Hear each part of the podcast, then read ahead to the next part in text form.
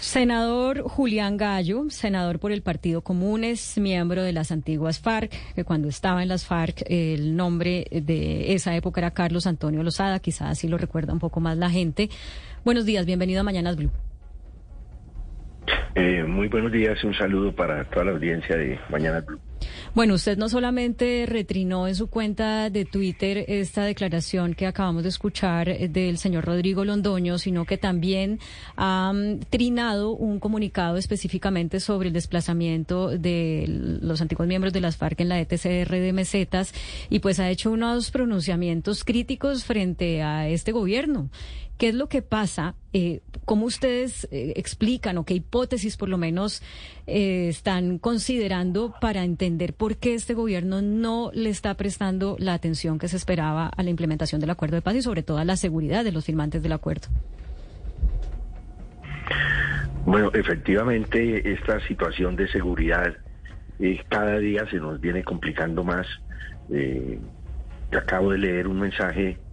en un chat eh, interno nuestro donde parece que hay eh, combates en este momento en Caldono, Cauca, cerca del ETCR, y entiendo que ha sido detenido por uno de estos grupos ilegales, un, firmante de la paz. Ayer pues ya mencionaba usted la situación que se presenta en, eh, el caso del, del espacio Mariana Páez y sumamos en este momento 360 guerrilleros y guerrilleras firmantes de la paz que han sido asesinados desde la firma y por eso efectivamente estamos llamando la atención del gobierno nacional para que se preste mayor atención a esta situación. Nosotros debemos resaltar que respaldamos decididamente la política de paz total del presidente Petro. Hemos apoyado las iniciativas legislativas que le han abierto la posibilidad a esa política y lo seguramente lo vamos a seguir haciendo en el Congreso pero eh, estamos llamando la atención en el sentido de que el gobierno debe eh, exigir como unos mínimos a estos grupos y dentro de esos, pues obviamente que se respete la vida de todos los colombianos. No tiene eh, ningún sentido que se sienten a hablar con estos grupos que persisten todavía en la violencia y no se pongan, digamos, por lo menos esos condicionamientos porque en este caso pues es también muy mal mensaje para quienes están también adelantando conversaciones de paz y ven que el Estado no eh, tiene la capacidad de garantizar la seguridad de los firmantes de paz. Por eso nos parece tan grave esto que, que está sucediendo. Senador Gallo, ayer el expresidente Juan Manuel Santos se pronunció sobre estos hechos, como lo decíamos al principio eh, de esta entrevista, y medidas cautelares de la JEP para cuidar a los firmantes. ¿Qué exigen ustedes eh, de la paz total? ¿Qué esperan ustedes del comisionado Rueda? Bueno, lo que le hemos dicho es que es necesario que se eh, pronuncien estos grupos públicamente eh, y se comprometan a que no se va a atentar contra la vida de los firmantes de la paz, pues, contra la vida de ningún colombiano debe ser, pues porque no, no tiene ninguna justificación. Eh, cosa distinta sería de pronto combate, choques con la fuerza pública. De eso se trata la paz, buscar que acabemos esa, esa situación de violencia, pero que mientras esté sentado se atente contra personas civiles desarmadas no tiene, digamos, eh, ninguna presentación y por eso le exigimos al, al señor comisionado que eh, ya que está adelantando esos contactos, eh, los conmine pues a que se comprometan públicamente a que van a cesar ese tipo de acciones contra los civiles. Senador, eh, las disidencias de la FARC son eso, disidencia, grupos que no quisieron acompañar el proceso de paz del gobierno Santos con las FARC en su momento o que lo acompañaron pero luego regresaron a las armas si en su momento no quisieron eh, firmar la paz, ¿usted cree que ahora existiría alguna razón para que esos grupos sí firmaran la paz con el gobierno de Gustavo Petro? ¿O efectivamente usted no cree en la voluntad de paz de esos grupos? Bueno, yo creo que hay que insistir en la búsqueda de salidas eh, a través del diálogo, de manera civilizada, a esas expresiones de violencia persisten. Nosotros no podemos como sociedad estar destinados a vivir eternamente en medio de esos conflictos y por eso apoyamos y respaldamos esa propuesta del presidente Petro. Nosotros eh, aspiramos a que luego de estos años de, después de la firma del acuerdo, quienes no firmaron ese acuerdo o quienes se regresaron al monte eh, entiendan que la sociedad colombiana hoy en día se encuentra en una coyuntura totalmente distinta. Tenemos un primer gobierno de izquierda, algo que no se había dado en toda la historia, y por eso si se busca realmente eh, la transformación de la sociedad colombiana, lo que se está demostrando es que sí es posible lograrlo a través de la participación democrática y por eso eh, aspiramos a que eh, recapaciten y avancen en esa propuesta generosa que les está haciendo el gobierno nacional. Senador Gallo, oyendo a Sergio Jaramillo y a Humberto de la Calle, las personas con las que usted estrechó la mano en el 2016, ellos han sido muy duros con, con esto que está haciendo el gobierno y pareciera que la conclusión es que la paz total es enemiga del acuerdo de La Habana. ¿Usted cree eso? ¿Cree que el gobierno está sacrificando el acuerdo de La Habana por imponer o, por aprobar su proyecto eh, de paz total?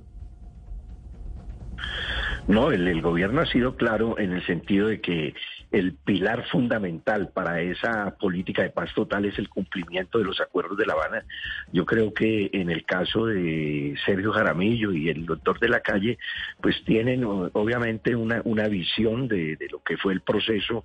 que firmamos entre el Estado y las distintas FARC. Hoy en día es otra realidad. Yo pienso que ellos están equivocados si no entienden que hay otra realidad. Eh, eh, conocí los, los reparos que de alguna manera hizo Sergio Jaramillo a la agenda que se pactó eh, recientemente con el Ejército de Liberación Nacional. Yo pienso que hoy en día es otra situación distinta. Hay un gobierno que está dispuesto no solamente a, firmar la paz, sino a avanzar en transformaciones sociales, económicas,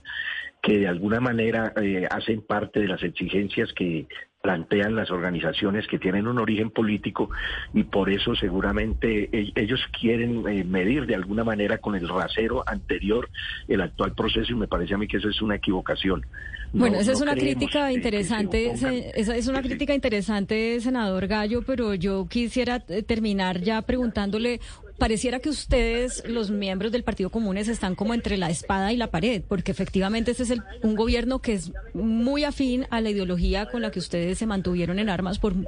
cuatro décadas. Pero ese gobierno no está haciendo para ustedes lo que ustedes necesitan en materia de lo que firmaron con el, gobierno antepasado. Entonces les toca respaldarlo porque es un gobierno de izquierda, pero no se están realmente eh, beneficiando de, lo que este gobierno les puede ofrecer. Eh, ¿cómo, ¿Cómo están manejando, digamos, esa eso, estar entre la espada y la pared? Bueno, yo, yo quiero hacer unas precisiones que me parecen muy importantes y es lo siguiente, el, acuerdo de La Habana no solamente habla de la reincorporación de los eh, guerrilleros, eh, tiene un primer punto que es la reforma rural integral. En ese caso, pues debo mencionar que la decisión política del presidente de firmar un acuerdo con Fedegan para adquirir 3 millones de hectáreas que están eh, contenidas en ese acuerdo, el avance en la titulación de más de un millón de hectáreas hacen parte del cumplimiento del acuerdo y van a beneficiar sin lugar a dudas a este país, a millones y millones de colombianos, yo diría que a toda la sociedad, porque si el campesino puede eh, trabajar y llevar sus productos al mercado, indiscutiblemente se va a beneficiar toda la sociedad. Claro, pero si a ustedes lo siguen matando, no importa si es en un gobierno de derecha o en un gobierno de izquierda, eh, la posibilidad de que tengan éxito los otros puntos del acuerdo es, es mínima. No, correcto, pero digo yo, eh, permítame, yo avanzo eh, y quiero llegar al tema de seguridad, por supuesto. Es decir, que el acuerdo hay que verlo en su integralidad